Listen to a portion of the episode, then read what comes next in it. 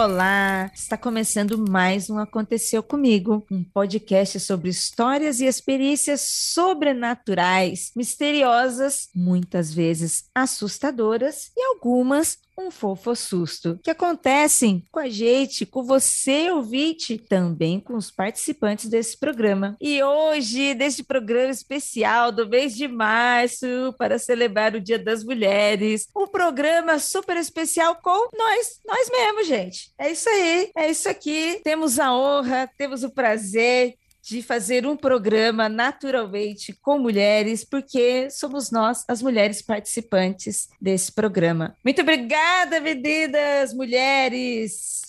Estamos aqui, é nós. Obrigada, mulher, você ouvinte que está nos ouvindo, que se sente em casa, que se sente nesta roda de fogueira com as suas amigas aqui, paninho de prato no ombro, para a gente fofocar aqui do astral, sobre as coisas que acontecem do astral. Muito obrigada pela tua presença, pelo teu play. E é nós. Estamos muito felizes por esse programa, por um programa feito por mulheres, por um programa com ouvintes mulheres, com um programa Mulheres que são fãs. É muito orgulho e é um prazer estar aqui com vocês. E para começar, esta poderosa mulher que está aqui no Mundo Freak há tantos anos com a gente, nos fortalecendo e nessa luta, chegamos aqui, Juliana Pousilacqua. Eu vou só deixar um aviso aí porque assim, né? Afinal, são quatro mulheres em volta de uma fogueira. Vai que alguém se sente impelido a vir incomodar. Eu vou dizer que aqui só tem Final Girl, tá? Se chegar perto, é paulada. A conversa aqui com nós é na paulada, entendeu? Então é melhor deixar a gente em paz, contando os causos e sai de fininho. Ninguém viu que você estava aqui olhando pra gente e tentando fazer alguma coisa, tá bom? Cuidado aí, hein? Ficou o recado. Que nós mata. e eu já estou vendo a Nanda Mida ali atrás da árvore, pegando os galhos, colocando na fogueira. E se nós somos as mulheres em volta da fogueira, eu não vou nem perguntar quem estará na fogueira. Tudo bom, Nanda? Aí fica a critério, né? Tudo bem com vocês, gente? Espero que sim. Cair na imaginação do ouvinte, né? Quem será que está no meio dessa fogueira? Abstraia, abstraia, ouvinte. E de jatinho, uma mulher que chegou neste programa para somar, para brilhantar, para nos esclarecer e às vezes dar uma chacoalhada. Oira, oira, vem cá, vem cá, vem cá pro mundo da física. Nossa querida JJ do Jatinho. Oi, pessoal, tudo bem? Oh, quando a Gil tava falando, as mulheres aqui em volta da fogueira, peladas, dançando, daí ela foi para um caminho totalmente diferente. Então, poxa vida, então, cara, queria ficar pelado dançando. Mas se a gente, se você quiser, a gente fica. Eu não tenho problema. Vocês é têm problema, meninas? Como a Nanda disse, né? Critério. Ah, fica a critério. Fica a critério. Eu preciso comentar isso, que JJ do Jatinho, para mim, é tipo um título de vocalista de banda de forró, tipo Juliana Bonde, JJ do Jatinho. JJ já... do Jatinho e seus teclados. Isso, eu já tô esperando uma música de, de forró aqui, Jay. Vai acontecer, vai acontecer. Então tá Espera, tá vai acontecer. Então tá bom. Muito excelente, né? Para ser um podcast de mistérios, de terror, tinha que ser, tinha que estar tá brasileirado também, né? Tinha que ser JJ no Jatinho, acontecendo né, os mistérios e um monte de horror e a, e a Jay lá no, no teclado tocando. É a trilha sonora, você acha que a trilha sonora ia ser o quê? Ah, um, um metal? Claro que não. JJ do Jatinho, a maníaca do forró. Perfeito, é isso. Já vou mudar meu nome do Twitter de novo. Atenção, ouvinte, você que trabalha com desenho, realize esse sonho. JJ do Jatinho, a maníaca dos teclados. Realize é esse isso. sonho, marca no arroba do Twitter ou manda para contato arroba mundofreak.com.br. Vocês estão é fazendo isso. acontecer, quase. É isso. Excelente, excelente. E você aí que está chegando agora, não é porque somos quatro pessoas maravilhosas que você vai ficar aí com vergonha de chegar mais perto. Vem cá, senta aqui, vamos ouvir essas histórias. Vem aqui, jovem, sente aqui, vamos conversar, vamos conversar sobre esse podcast. Aqui onde a gente lê relato de casos insólitos, coisas sem explicação aparente, mistérios, né? Aquela história esquisita que aconteceu com a família, com o amigo do amigo que ninguém nunca soube explicar. Tudo isso enviado por vocês, obviamente, ouvintes, para a gente comentar comentar com muito respeito e com muito carinho sempre. Se você quiser saber como é que você envia essas histórias, esses causos, caso você tenha um, fica aí aqui com a gente até o final do programa, porque lá eu falo para você, tá bom? Mas vamos começar com essas histórias logo, porque eu tô curiosa hoje. Hein?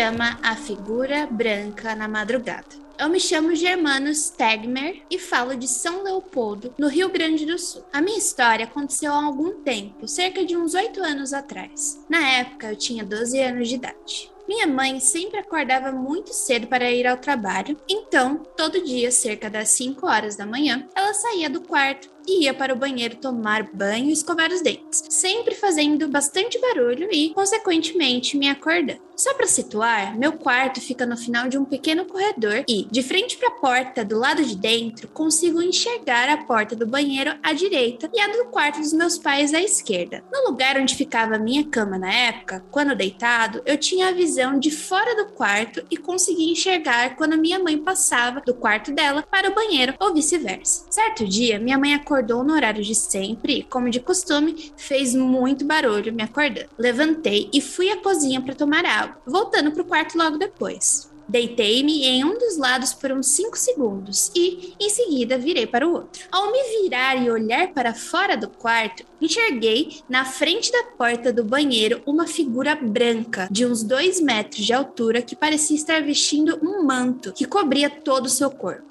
Fechei os olhos por um segundo, abrindo-os novamente, mas a figura continuava ali. Virei para o outro lado por outros alguns segundos, com os olhos arregalados, e quando olhei de novo para a porta, a figura tinha desaparecido. Sentei na cama tentando entender que diabos era aquilo que eu tinha visto. Fiz um carinho no meu gato que estava dormindo no pé da cama e levantei para assistir televisão. Ao sair do banheiro, minha mãe me encontra sentada na frente da televisão assistindo o jornal e pergunta por que eu estar acordado com aquela cara de assustado. Não respondi nada. Perguntou-me novamente alguns minutos depois e só disse que havia perdido o sono. Tenho absoluta certeza de que não foi um sonho, pois havia levantado antes do ocorrido para beber água. E quando voltei para a cozinha um pouco mais tarde, o copo que usei ainda estava na pia. Depois do ocorrido, levantei e fui para a sala assistir TV. Não sei o que vi e tive muita dificuldade para dormir nas noites após o acontecido.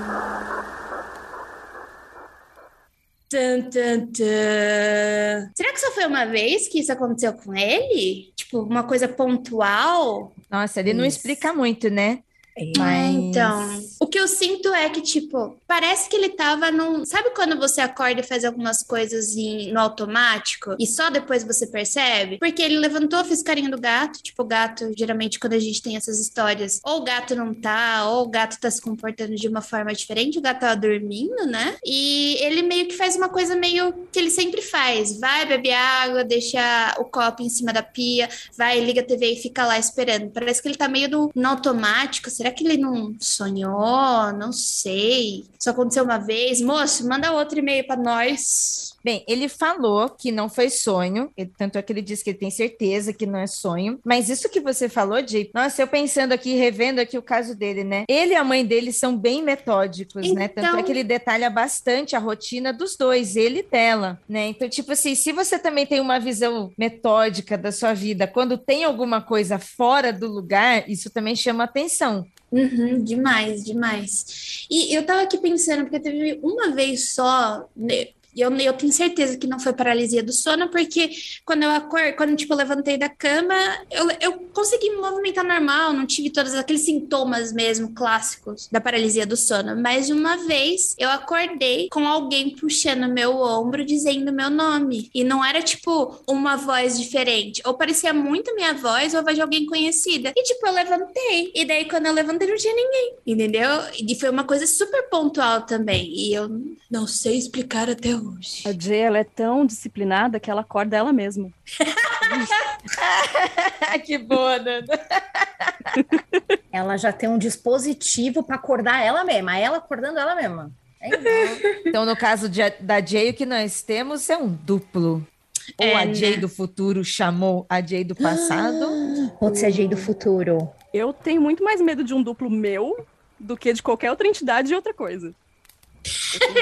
já, já basta se aguentar, né? Então, daí agora eu tava pensando, ele viu, um, e a figura que ele viu é super alta, né? Dois metros de altura vestindo um manto. Eu, a gente podia até falar que o quê? Podia ser a mãe dele? Não, né? É alto? É que ele não deu mais detalhes, não. né? É, me parece, me parece, posso estar enganado, uma figura angelical. Será? Sim. E o gato não estava assustado também, né? Não, não, e ele também não Ele disse que não dormiu mais, mas ele não relata que ele sentiu medo, alguma coisa do gênero, né? Porque... Ah, então não era anjo, não, porque o anjo ele ia sentir medo sim. Mas até é porque é é, os anjos não são bonitos, e pela descrição dele aqui, estaria nessa linha, né, Nana? Está indo. Exato. É, faltou um pouco mais de detalhe, assim, para a gente conseguir visualizar melhor essa figura para dar algum palpite, né? Mas de qualquer maneira, poxa vida, uma figura de dois metros de altura é de assustar, né? Dentro da sua casa. Só se a mãe dele for autona, porque dois metros de altura, vocês estão falando, será se foi a mãe, de repente bota um lençol lá, vai tentar assustar o filho? Não sei se essa mãe é piadista, mas, pô, a mãe tem que ser autona. Tua mãe é autona, Germano? Conta pra gente. Vou falar uma coisa. Pra perspectiva, minha mãe tinha 1,70m, ela era gigante aos meus olhos. Pra mim, ela sempre foi muito grande, entendeu? Porque eu sou pequenininha. Então, eu, eu, não sabia que, tipo, existiam pessoas... No meu mundinho, quando eu era mais nova, só vivia ali naquele núcleo. Eu, pra mim, minha mãe era gigantesca. Era, minha mãe é, era maior que meu pai. Então, gente, também tem essa questão. Será que tem essa questão de perspectiva? Moço, escreve aí pra nós de novo. É, a gente, agora a gente ficou curiosa, Germano. Fico curiosa também em saber se era uma figura humanoide ou não, né? Essa figura hum. parecia uma pessoa, parecia um monstro. Ela se assemelhava a quê? Mas, de qualquer maneira, eu reitero aqui que, de qualquer maneira, sendo que for, é assustador. Tem uma figura gigante dentro da sua casa. exato, exato. Era uma figura que parecia estar vestido um cobertor, tipo no, naquele filme Ghost Story, que tem os fantasminha que é de, de, de, lençolzinho mesmo, ou você conseguia, como a Nanda falou, né, ver alguns contornos humanos, por exemplo. Agora, ixi, agora muitas perguntas. Muitas perguntas. Mas eu, o que a Nanda tá falando, tipo, uma pessoa muito grande, eu acho que eu já ia dar uns xingos. Pô, velho, por que é tão grande? Podia ser pelo menos a mesma estatura pra gente não poder, tipo, ser pau a pau, sabe? Eu, eu tenho igual, né? Eu pelo menos tenho uma chance. Você fala assim pro fantasma, ô, abaixa um pouquinho a cabeça pra eu ver. Só pra eu entender o que tá acontecendo, tá, tá muito além da minha, da minha visão. Aí a gente chuta a canela do fantasma e sai correndo, né? No meu caso é morder mesmo e sair correndo. Olha as histórias de criança fantasma e eu sou, olha só, gente, é assim que nasce.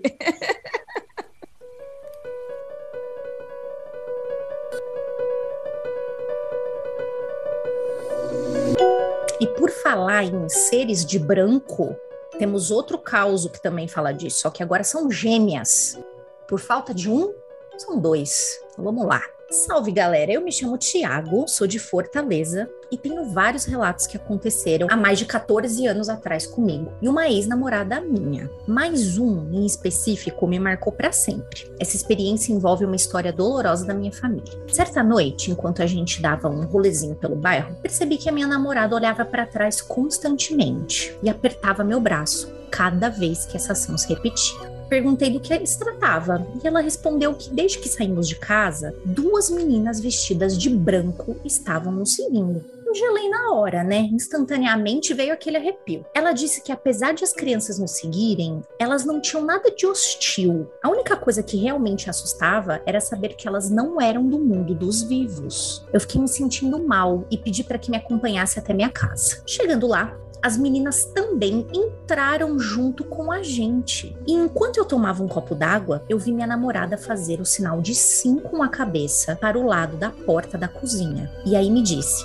Não é para você ter medo, elas só vieram te conhecer pessoalmente. A sensação de mal-estar passou e aí nós pudemos retornar para casa dela. As meninas desapareceram e comentamos com a minha então sogra sobre o ocorrido. Ela então me fez uma pergunta: Você teve algum parente muito próximo a você que morreu e não chegou a te conhecer, no mesmo instante eu lembrei das minhas irmãs e contei a elas a história. A minha sogra disse que elas apareceram só para me conhecer e que muito provavelmente elas nem voltariam mais. Tenho uma irmã quatro anos mais nova que eu, mas na verdade era para eu ter tido mais duas, porque elas faleceram poucos dias antes da minha mãe entrar naquele período dos 10 dias antecedentes ao parto. Eram duas garotinhas gêmeas. Na época, eu tinha 10 anos e lembro de minha mãe ter ficado super mal e passar dois meses internada por conta do ocorrido. O assunto aqui em casa até hoje é intocável. Já se passaram quase 20 anos e eu nunca tinha contado essa situação a ninguém, nem a minha namorada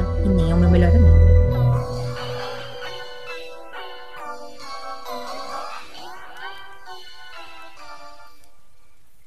Que Pô, susto, hein? É, fortíssimo, profundo. Obrigada, viu, Tiago, por compartilhar com a gente uma história tão tocante da sua família. Pois é. Pois é. E que sensibilidade dessa sogra, hein, nesse momento de, então, já que não era nada hostil, será se não tem a ver com você? Será que não tem a ver com tal e tal coisa? Foi uma, uma sensibilidade dessa sogra também, né? Eu acho. De acolhê-lo, né? De É. colocar um carinho ali, né? Eu tava até pensando, porque se, entendeu? Não tem como dizer o que eu acho, se é verdade ou não é, ninguém tá me perguntando isso, mas é difícil porque, tipo assim, há um relacionamento ali, né? Há uma história de relacionamento. Então, tendo acontecido ou não, tendo sido verdade ou não, tanto faz. Tanto faz também, sabe? Aconteceu, sabe? É uma relação. Seja qual for uma explicação de qualquer vertente, seja ocultista, religiosa, científica, seja qualquer, qualquer resposta que tem, independente de tudo isso, ainda assim é uma relação, sabe? E, e é muito lindo. E eu acho bem interessante nessa história é que elas foram conhecer ele, né? Então, tipo, não apareceu pra mãe, nem pra outra irmã, foi, foi com ele. E foi de um jeito. Às vezes eu acho que esse tipo de, de coisa que acontece. Acontece com as pessoas certas que podem transmitir pra outra pessoa, sabe? Então foi tipo, foi a namorada que falou assim: olha, tá acontecendo isso, mas não precisa ficar alarmado, tá tudo bem. Elas não são desse plano, mas parece que não vai acontecer nada de errado, tá tudo certo, né? É, e daí passa mais um pouco, a gente tem a sogra que sabe fazer a comunicação. Então, tipo, Será que elas, as garotinhas, elas não se sentiram confortáveis o suficiente com essas duas pessoas para poder, tipo, nossa, acho que agora dá pra gente fazer uma comunicação aqui sem ser muito alarmante, sem fazer ninguém sofrer? Porque, por exemplo, ele fala que é um assunto muito delicado dentro da casa dele, então provavelmente se isso acontecesse ou com a mãe, né, que foi a que mais aparentemente a que mais sofreu com toda. É a que mais sofre sempre, né? Com essa situação. Poderia ter acontecido alguma coisa, ela ter ficado pior, alguma coisa do gênero. E meio que ele assim, nossa, não, a gente, aparentemente, as duas garotinhas, a gente tá bem, a gente tá querendo saber quem são vocês e tá tudo bem até agora. Então, eu sinto conforto de todas as pessoas em relação a isso e entre as pessoas certas. Eu concordo com a Jay. Eu acho que se essa aparição fosse para a mãe dele, ia ser avassalador, né? São muitas dores ali que viriam à tona. É, achei curioso que antes de saber do desfecho da história, enquanto a Ju estava lendo, quando começou e citou as gêmeas, eu logo pensei: ah, se fosse comigo, eu ia ter certeza que foi algum parente meu, por causa dessa tendência da família da minha mãe de ter vários pares de gêmeos, né, na família. Ia ser a primeira coisa que eu ia pensar, assim. E o desfecho ia ser muito parecido com o dele. Eu imagino até ah, como criança mesmo, sabe? Aquelas risadinhas de criança, os pezinhos andando devagar, sabe? Correndinho assim, pisando leve, sabe?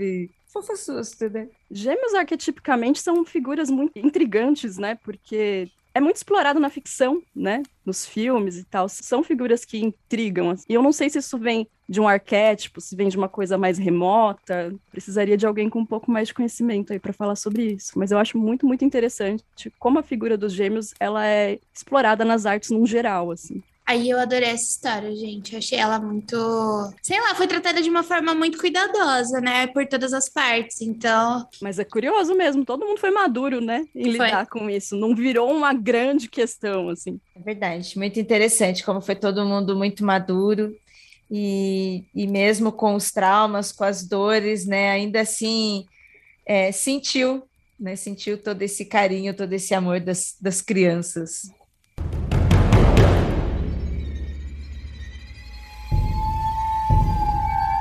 Eu vou ler uma história intitulada Susana.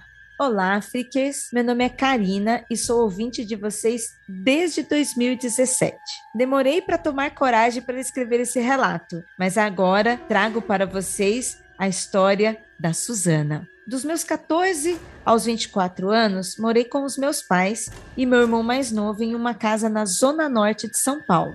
Nunca tive muita experiência ou sensibilidade com assuntos paranormais, mas sempre tive amigos que viam, ouviam ou me contavam coisas. O que conto agora são uma sequência de relatos do que aconteceu comigo que não necessariamente tem ligação um com o outro, mas que eu e minha família conectamos tentando encontrar algum sentido. Essa casa em que morávamos tinha dois andares. Meu quarto ficava no andar de cima e no térreo a cozinha. Por algumas vezes de madrugada, ouvia as cadeiras da cozinha sendo arrastadas. Um barulho bem característico para gente, pois tínhamos cadeiras pesadas com pernas de aço e um chão de pedra que facilitava o atrito e o barulho. Eu descia para ver se tinha alguém em casa e nunca tinha ninguém. Mais ou menos nos meus 15 anos, acordei repentinamente de um pesadelo e levantei da cama. Eu dormia numa cama de solteiro, com guarda-roupa embutido. Quando me levantei, eu vi uma mulher de cabelos esvoaçantes e vestido longo na frente do meu guarda-roupa. Como sou míope e tinha acabado de acordar, ainda estava sonolento, achei que tinha sido apenas uma impressão. Esfreguei os olhos, abaixei a cabeça e esfreguei os olhos para ter certeza que era vista. Mas quando abri de novo, a coisa ainda estava lá. Nesse momento, me desesperei e bati a mão com força no interruptor. Na hora, a coisa sumiu. Eu claramente não dormi direito naquela noite. Comentei com alguns amigos, mas nunca passou disso. Alguns anos mais tarde, adotamos um gato, a Betinha. Por muitas vezes tive que terminar os trabalhos da faculdade durante a madrugada na cozinha e tinha a constante sensação de ver a Betinha passando para lá e para cá. Quem tem gato sabe, gente, de madrugada ainda. Mas quando eu ia chamá-la para fazer um afago,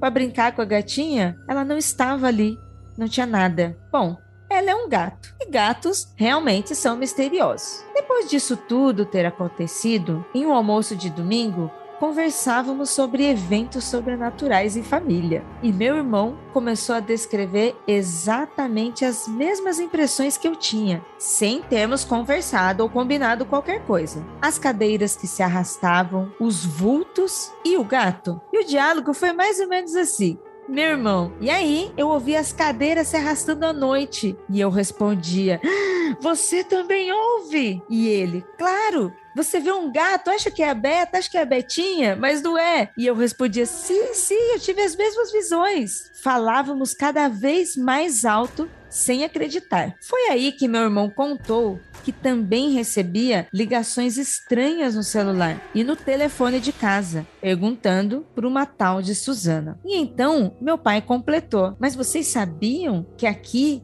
era parte do convento Santa Lúcia, certo? Provavelmente eles enterravam as freiras no próprio convento. E agora temos a freira Suzana em casa. Até hoje, não sabemos se meu pai estava zoando com a nossa cara ou se isso realmente existiu. Hoje, realmente existe o Colégio Santa Lúcia Filipine, mas não encontrei os registros históricos sobre o convento ou a área que ele ocupava antigamente. Depois dessa conversa, coincidentemente, tudo que fazíamos parecia ter a presença da Suzana, talvez pelo nosso psicológico abalado pela história. Ou, se íamos a um restaurante, pedíamos mesa para quatro e sempre sobrava um lugar. Passeios durante uma viagem em família tinha que ter o lugar da Suzana. Falando com um amigo sobre isso, ele abriu uma teoria de que poderiam ser elementais, né? Conforme a gente chamava, apareceram na minha casa.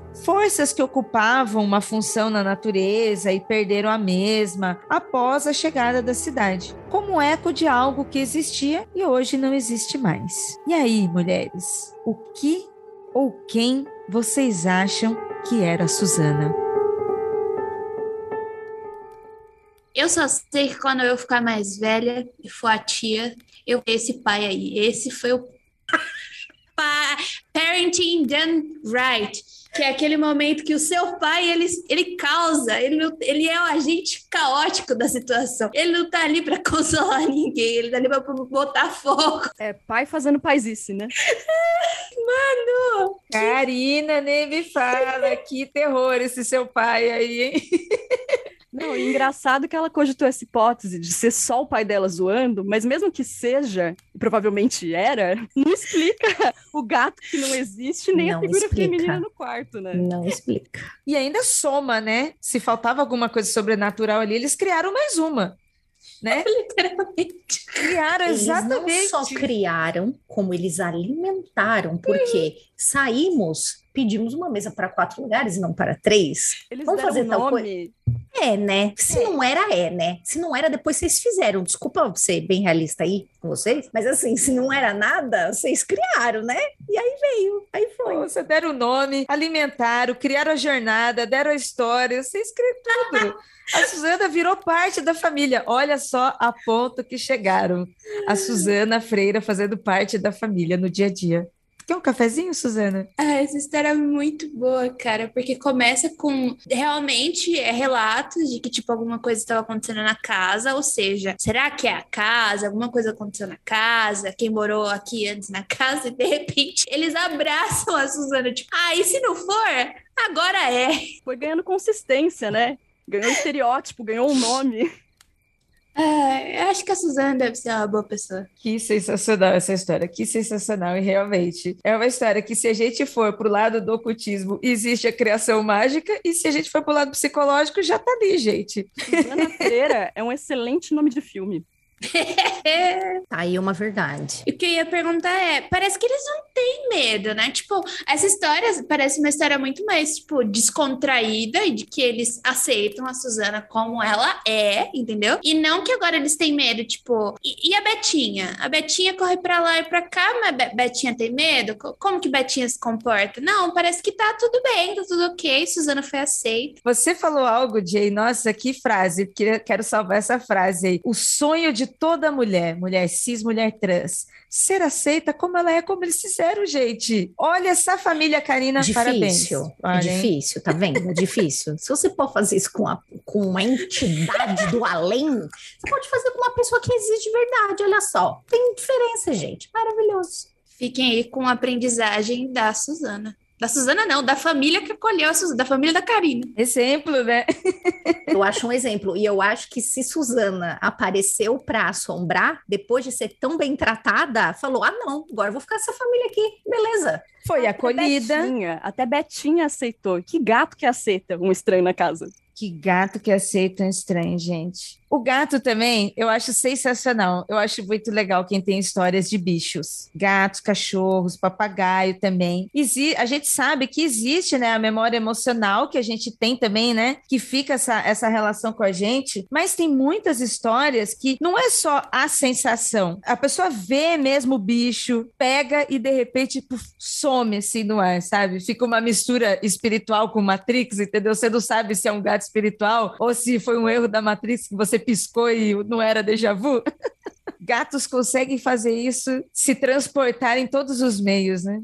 Ai, eu só sei que eu gostei da história da freira. E ela é uma freira, né? A freira é gente boa, cara. Dá até um cosplay na família, hein? A É, freira né? Suzana. E tira aquele estereótipo do filme, né? A freira, eu vim te assombrar. É tipo, a freira, gente boa, vamos tomar um café, vou viajar Mora com aqui vocês. faz tempo, tá com a família há anos, mais de 100 anos na família. Ah, gente, eu gostei da Suzana, mas eu não quero na minha casa, não. Muito obrigada. Adote uma entidade. A gente tá quase Fazer um site igual um Adote um Gatinho, só que adote uma entidade. E aí descrever bonitinho. Essa entidade convive bem com outras. É que nem gato. Essa entidade aqui tem que ser a casa só para ela. Porque ela, só- ela é muito possessiva. Ah, eu, agora eu quero fazer. Aparência hostil, porém muito dócil, né? Isso. É o tempo, É, gente. Fica um pouco, no começo é um pouco agressiva, mas logo depois se acostuma com você e fica tudo bem. É só dar carinho. Ai, ai. O relato que a gente vai ouvir agora se chama A Prima. Olá, Frix. Meu nome é Mari, sou natural de Fortaleza e escrevi esse relato junto com o meu irmão, João. Essa história é contada pela minha avó desde que somos crianças.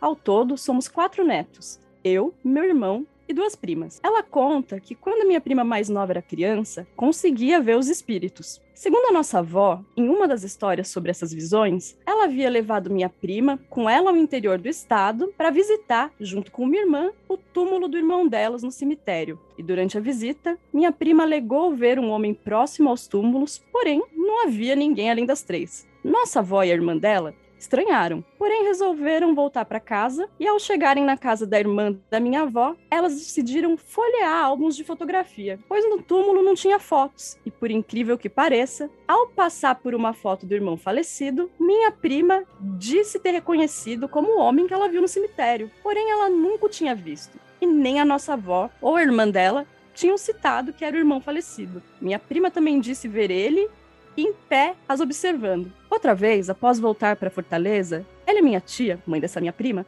resolveram pedir ajuda a uma vizinha que era espírita, apesar da nossa família ser toda católica. Assim, a vizinha convidou-as para ir com ela ao centro espírita que frequentava. No ônibus a caminho, minha prima do nada falou que quando chegassem ao local, o homem responsável pelo centro espírita não estaria lá. A vizinha disse para elas não se preocuparem, pois ela frequentava o local há 30 anos e ele sempre estava lá no horário e dia que ela ia. Ao chegarem lá, realmente não tinha ninguém, que deixou a vizinha bem intrigada mas claro, pode ser só uma coincidência mesmo. De qualquer forma, de acordo com a minha avó, ela rezou muito, fez orações para o irmão falecido, pedindo para que ele ajudasse a fechar o corpo da minha prima para que ela não voltasse a ver ninguém. Depois dessa oração, ela de fato nunca mais viu ninguém. Hoje em dia ela tem 19 anos e não se lembra de nada dessa história. Caramba. Mas já quero dizer que ir no cemitério, gente, é que nem ir no médico. É para isso mesmo que você vai encontrar. Você vai no cemitério para ver fantasma. Entendeu? Não tem como uma fugir. tão alta aqui, também tava mutado. E outra coisa, que rolê errado, né? Pô, bora, bora ali no cemitério, v- vamos lá no interior pra ir no cemitério pra, pra ver o túmulo? Tipo, A gente vai passear, é bonito. Gente, eu tenho parentes assim. Eu não tenho costume de ir em cemitério, eu evito. E no cemitério. Não, e se eu for, eu vou toda paramentada, né? Eu vou com cabeça coberta, eu vou com contregum e tal. E, e por ser burocrático me paramentar pra ir no cemitério, velório, enterro, essas coisas, eu já prefiro não ir. E, Tem com a também- vida, né? Olha só. e dentro do paradigma que, que eu professo, né, a minha fé, eu visto roupa branca e eu chamo muita atenção em velório, porque tá todo mundo de roupa escura e só tá eu de roupa branca e eu evito e também não acho um rolê. Não é um rolê divertido pra mim, né? Não vou julgar quem acha, mas não é um rolê divertido pra mim. Mas às vezes as minhas tias cobram muito, né? De ir lá no túmulo, rezar, Sim. visitar um parente nosso que tá morto. Elas continuam com essa coisa, assim. É uma coisa muito geracional. Eu percebo assim que, por exemplo, a minha avó, todo dia de finados, não, porque a gente tem que ir, tem que dar uma olhadinha no túmulo para ver se tá tudo certo. Aí tinha todo um negócio. Chegava lá, limpava, faxinava mesmo o túmulo, levava sabão, escova, lavava tudo, aí pegava as florzinhas que tava velho, botava coisa nova. E, e esse é um muito geracional. Tipo, a minha avó, as minhas tias avós, é todas mais velhas. Por exemplo, a minha mãe já não tem mais esse, mais esse costume. Eu, então, sou que nem a Nanda. Se eu puder evitar, eu não vou. E também porque eu, eu eu não sei, eu prefiro. Não, não que eu não ache a morte natural, mas eu prefiro guardar minhas últimas imagens da pessoa viva. Então eu, tipo, não curto muito. Ok, né? Tem que. Às vezes a gente tem que enfim, mas não gosto muito. Mas é esse lance aí, né? Eu acho que é uma coisa muito geracional. Eu acho que se a gente conversar com nossas vós, tias, enfim, é uma galera que ainda fala assim: não, tem que ir, tem que ir no Natal, tem que ir no dia de finados, tem que ir no aniversário da pessoa. E uma coisa que eu me lembro muito também é que a maioria da minha família está enterrada num cemitério onde tem muitos japoneses que são enterrados lá. E aí eu lembro que quando eu era pequena eu perguntava, eu falava, mãe, mas por que, que tem comidinhas em cima das lápides dessas pessoas? Por que, que tem presentinhos tal? E aí um amigo da, da, da, minha mãe, que é japonês, explicou toda, né, a tradição de você deixar comidas que, né, a pessoa gostava, tal, tal, tal. Mas para mim sempre foi um negócio meio, ah, eu não sei se eu quero ir, sabe? Desde pequena, assim, tipo, hum, não sei se quero estar ali, mas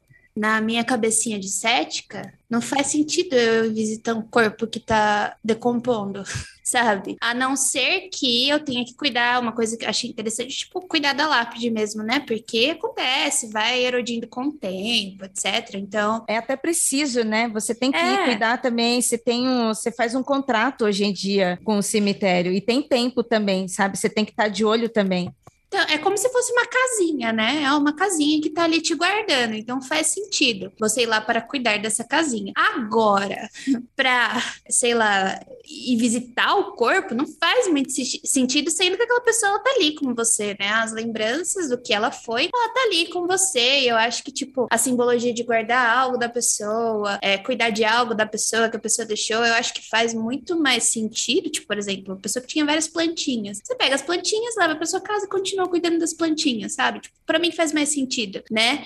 Mas, por isso que eu falo assim, putz, mas que rolê errado dar uma passeada no cemitério, pois com a criança ainda por cima, não tá nem entendendo o que tá acontecendo, ela vai ver, com certeza ela vai ver alguma coisa. Olha, eu concordo com vocês três, com as três, com a opinião de vocês, até a opinião cética da Jay, e eu era, eu era essa jovem que ia passear do cemitério, gente. Você guardava os, o santinho também no, da pessoa? Nossa, tudo, de que no interior, mas você, gente... Mas você era gótica depois, é, Nossa, Ju, super, super.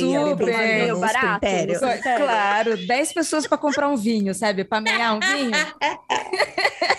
10 amigos para mear o vinho e ficar sentado lá. E o que acontecia em registro muito parecido com o que a Ju falou. Registro, por ser uma cidade colônia japonesa, o cemitério lá, ele é um cemitério com muito mais túmulos e arquitetura japonesa do que uma arquitetura ocidental. Então, é um cemitério que tem muito mármore, né? Muito mármore, são muitas formas retas, sóbrias, escuras, né? Porque não tem uma relação com entidades, né? Então, é um lugar que você senta fácil, gente. Senta. É um cemitério que tem muito banquinho, muito lugar para sentar. Aí junta isso, né? Interior. E aí o jovem tá lá no interior, cidade pequena, não tem muito o que fazer, gente. Adolescente não tem dinheiro. Adolescente pobre ainda, mano, não tem dinheiro, porque os pais não têm. O adolescente não tem dinheiro. Aí você não tem onde ir. Aí você se junta com seus amiguinhos góticos. E os seus amiguinhos góticos também são sempre fodidos fudido, gente. A gente já é fudido e ainda se envolve com gente fudida também.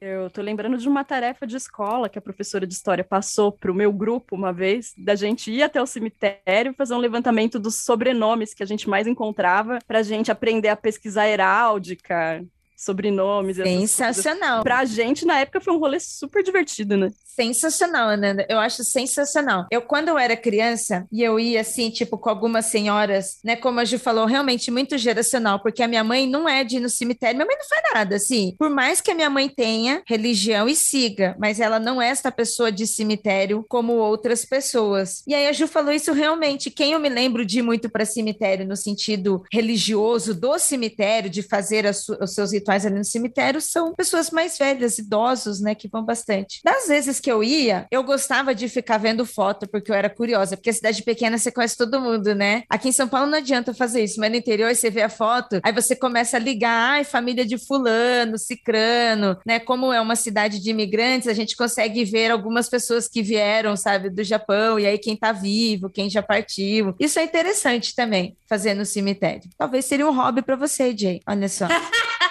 então, você falando, eu lembrei de uma coisa que os únicos velórios que eu fui não foram aqui em São Paulo. Aqui em São Paulo não fui nenhum velório na minha vida. Eu fui em velórios na Bahia. Minha família é do Recôncavo Baiano, então todas as pessoas da minha família que morreram, elas foram veladas dentro de casa. Depois elas foram é, enterradas e ninguém visita mais. Era tipo, era é, a cerimônia central de que você se despedia de fato. Posso estar errada porque eu era muito pequena. Eu continuo pequena. Eu era muito criança. É, então, eu não lembro direito, mas era toda aquela cerimônia dentro de casa e depois eu não lembro mais da minha avó e nem dos meus pais é, indo visitar esses parentes que tinham morrido e velado dentro da casa deles. Não iam visitar mais pelo que eu entendia, tipo, ou então aí só nos na, na, época de finado, sabe? E depois não, não tinha mais. Então, não sei se será que foi finados também que ela foi visitar, porque foi, parece que foi um, um, um rolê exatamente para isso, porque foram no cemitério, voltaram, viram as fotos e foi aí que tudo aconteceu, né? Vai que não era uma, uma data especial também, a gente tá aqui, eu, no caso, eu tô aqui falando o rolê errado.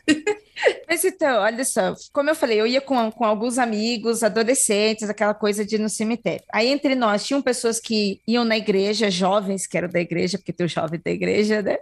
E tinha os jovens góticos, né? Os periféricos na vida, né? Tinha assim, mas jovem acaba se juntando e ia. Mesmo não acreditando, mesmo não acreditando, era uma coisa que a gente brincava muito. A gente está no ambiente propício, sabe? Aí acontecia, sabe, umas paradas assim. A gente avisava: olha, tem as pessoas que acreditam e vão respeitar porque elas acreditam nisso, tem aquelas que vão respeitar acreditando ou não, né? E tem aquelas que, ó, vão vir puxar a perna depois por não respeitar. Toma. Mas estranho essa parte do. Elas vão, tipo, aparentemente não foi só essa situação que a prima viu espíritos, né? Porque foi, foi tanto a ponto de que eles foram, conversaram com a vizinha, foi a vizinha, não tenho certeza, conversaram com uma moça e foram lá no centro espírita. E ela adivinhou, ela sentiu que o moço não ia estar. Aí, como diria o Jacal, é o demônio. Brincadeira, não sei explicar. Outra coisa que eu não entendi também, em nenhum momento me pareceu que a menina estava incomodada com isso. Ela tava de Por boaça. que que foram pedir pra parar de fechar o corpo da menina, aliás, né? Pra ela parar de ver essas coisas. Me parece que ela tava muito confortável nesse papel. Tava assustando os outros, no caso. Ah, essa menina é muito estranha. E fecha mesmo, viu? Quando você pede pra fechar, fecha mesmo, tá? Você fica falando assim, ah, eu vou pedir pra fechar um pouquinho aqui, daqui a pouco passa. Não é assim não, viu? Quando pede pra fechar, fecha. Se quiser abrir de novo, tem que pedir pra abrir. Você Não viu que é. ela nem lembra de nada, né, Ju? Ela não Fecha tão bem que, tipo, encerrou tudo. Sim, Essa avó aí é, é forte. Poderosa. Pra quem quer fechar, olha aí. Chama uma avó. Chama uma avó. Ah, mas esse rolê aí de desejo, praga, ou seja lá o que for de vó, de mãe, eu sou cabreiríssima. E eu, eu respeito até a mãe dos outros. Se é a mãe de outra pessoa falando, eu tá bom. Eu, eu nem. Não, gente. É mãe, é mãe, é vó, é vó. Acabou. E se a minha mãe virasse pra mim e falasse a partir de hoje o seu corpo tá fechado, provavelmente ele ia estar mesmo. Gostei muito, né, que, que, que todos os potenciais assassinos serial killers respeitaram muito, a gente conseguiu contar as, as histórias todas até o final, ninguém nos incomodou. Gosto, gosto que impomos respeito à comunidade, né? Mas estamos terminando. Ah, passou tão rápido. Estamos terminando já mais um Aconteceu Comigo. Mas antes disso, se você não acompanha essas mulheres maravilhosas desse programa, por gentileza, faça isso. Hoje eu vou começar, hein? Se você quiser me seguir nas redes sociais, arroba, underline, ponzuzu, tanto no Twitter quanto no Instagram. Eu também tô na Twitch, twitch.tv barra ponzuzuju. Se você quiser me seguir por lá também, e a gente bate um papinho, a gente conversa e, obviamente, também falamos desses causos esquisitos, não é mesmo? Mas eu vou passar a bola agora para a maravilhosa Jay. Jay, onde que a gente pode te encontrar? Quais são as suas redes sociais? Fale dos seus projetos paralelos, conta tudo. Vocês podem me encontrar na minha casa. Brincadeira. É, Uh, é convite! Convidou, convidou, hein? à meia-noite. É, eu tô no Twitter, é, como Jean Grey, J-Y-N, G-R-E-Y. É, lá eu geralmente reclamo e falo dos meus cachorros. Também tô no Instagram com a mesma roupa. Jean Grey. Lá eu também falo de, dos meus treinos, dos meus cachorros. Eu evito falar de física para não assustar ninguém, mas vira e mexe tem, um- tem eu falando de alguma coisa sobre física. Também evito falar sobre serial killers para as pessoas não acharem que eu sou doida. Mas quem sabe não vem alguma coisa por aí. E eu também tô no Mundo Freak, né? Pra que você, caso você não saiba, de vez em quando eu tô, tô no Mundo Freak falando de alienígenas. E eu acho que é isso. E muito obrigada por eu estar aqui hoje com essas mulheres maravilhosas. Juliana, Ira e Ananda são mulheres que eu admiro demais. Então, muito obrigada pelo convite. E se você não segue, vou fazer aqui um- uma observação que a Jay acho que esqueceu. Se você não segue o Instagram do Mundo Freak, você pode ver a Jay lá com muita frequência, porque a Jay é a pessoa que faz indicações maravilhosas de literatura lá. Então, por favor, siga, curta, comenta, engaja o post dela, porque é só coisa fina. né? Obrigada, Gio. Eu leio com muito amor e carinho e ainda me maquio no. É me maquio ou me maqueio? Esse Enfim. verbo é horrível, eu acho que é me maquio, tá? Esse verbo é uma conjugação zoada, é um daqueles irregularíssimos, é um horror. Eu ainda me tô ali toda bonitinha no calor do Satanás pra ficar bonita pra dizer pra vocês qual é a indicação de hoje. Então, por favor, dê um likezinho lá quando puder. Obrigada. E obrigada, Gil, por ter lembrado. provavelmente com o Snow observando ela e julgando ela enquanto ela tá tirando a foto, então por favor, vá lá e engaje. Com bom. certeza. Muito bem. E também tivemos aqui hoje a presença dela, a maravilhosa, a nababesca Anandamida. Ai, Conta gente, para assim, nós assim onde você está. sentindo. Delícia. Conte para nós as suas redes sociais, seus projetos, enfim, deixa tudo aí pra gente seguir você. Olha, se você quer me encontrar, é na linha 11 Coral. Hum, Brincadeira. Se você quer me encontrar, no Instagram é arroba ananda underline mida. No Twitter é arroba inominanda. E se você quiser sentir no coração, pode seguir também o arroba rizoma rosa, que é o meu ateliê de perfumaria botânica. Em breve terei novidades por lá, então fiquem atentos. Beijo e é um grande prazer estar aqui gravando com três mulheres que eu amo muito, que eu admiro demais. E por último, mas não menos importante, pois é a primeira dama freak, a criadora de todo este império maravilhoso freak, onde você passa medo, onde você dá risada, onde você chora, onde você se emociona, Ira Croft. Olá, olá, que programão, que maravilha, gente. Foi muito bom, muito bom estar aqui entre essas mulheres, aqui na fogueira, com você, mulher que está nos ouvindo, com você, pessoa não binária que está nos ouvindo, com você, homem também que está nos ouvindo. Muito obrigada. Obrigada mesmo por esse programa, gente. Foi demais. Eu estou muito feliz por estarmos aqui, dez anos depois de Mundo Freak, num programa com mulheres naturalizadas, normalmente sem sem campanha, sem vitimização do não falava que era isso? Pois é, estamos aqui nos nossos espaços, ocupando e distribuindo nossas vozes e com você nos ouvindo e apoiando. Para quem curtiu e quiser me seguir nas redes sociais, iracroft, arroba iracroft, no Instagram e no Twitter. E sigam também, como a Ju bem apontou aqui, o Mundo Freak tanto no Twitter quanto no Instagram. E aproveite e indique esse programa para uma mulher ouvir. Aproveita que é mês das mulheres, estamos aqui fazendo podcast, hoje é dia 8. Indica para uma mulher ouvir e vir conhecer essas mulheres aqui do programa e também as histórias que a gente conta. Obrigadão, Juju. É isso. E se você tem uma história, tem um caos, tem alguma coisa para contar para gente, por favor, você vai fazer o seguinte: vai escrever um e-mail para contato@mundofreak.com br e lá no campo do assunto você vai colocar aconteceu comigo e o título da sua história. Obviamente que você pode ficar anônimo, tá bom? Não tem problema nenhum, mas se você quiser, deixa seu nome, deixa a cidade também onde você mora ou que aconteceu o caos,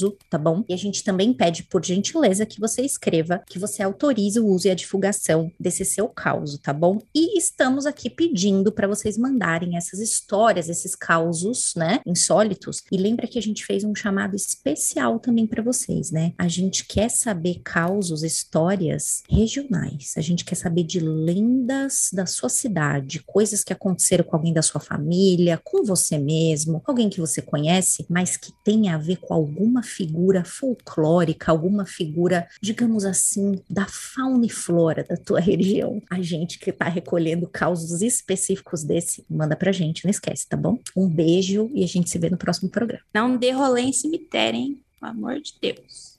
Ah! Poder, né? É, faz o que você quiser. Mas um dia a gente vai ouvir o Evanescence chorar, amiga, e, eu, e tomar cantina da serra. Acho que tem que ir sim, depois tem que mandar e-mail para contar Boa, Nanda, boa, boa. Ah, exato. Pô, gente, mas tam... ah, eu sou, eu sou muito, muito caseira, gosto de usar o banheiro da minha casa. Mas olha, Jay, no dia que você foi no cemitério e sentar assim no túmulo de mármore, aquele mármore caro, sabe? Tipo Dubai, sabe? Aquele mármore caro mesmo, entendeu?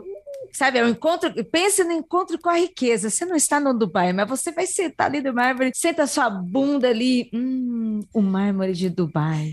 Eu já estou imaginando os caras que vendem túmulo falando isso aqui, ó, é mármore Dubai. Ah. É patrocínio, patrocina a gente. A gente faz um mundo freak só de cemitério. Só Olha, cemitério. Exatamente, você é empresa de mármore e empresa de cemitério. Ai, gente. A gente senta no mármore. E obrigada por esse aviso aí de causas folclóricas, ajuda bastante. Nossa, ajuda demais.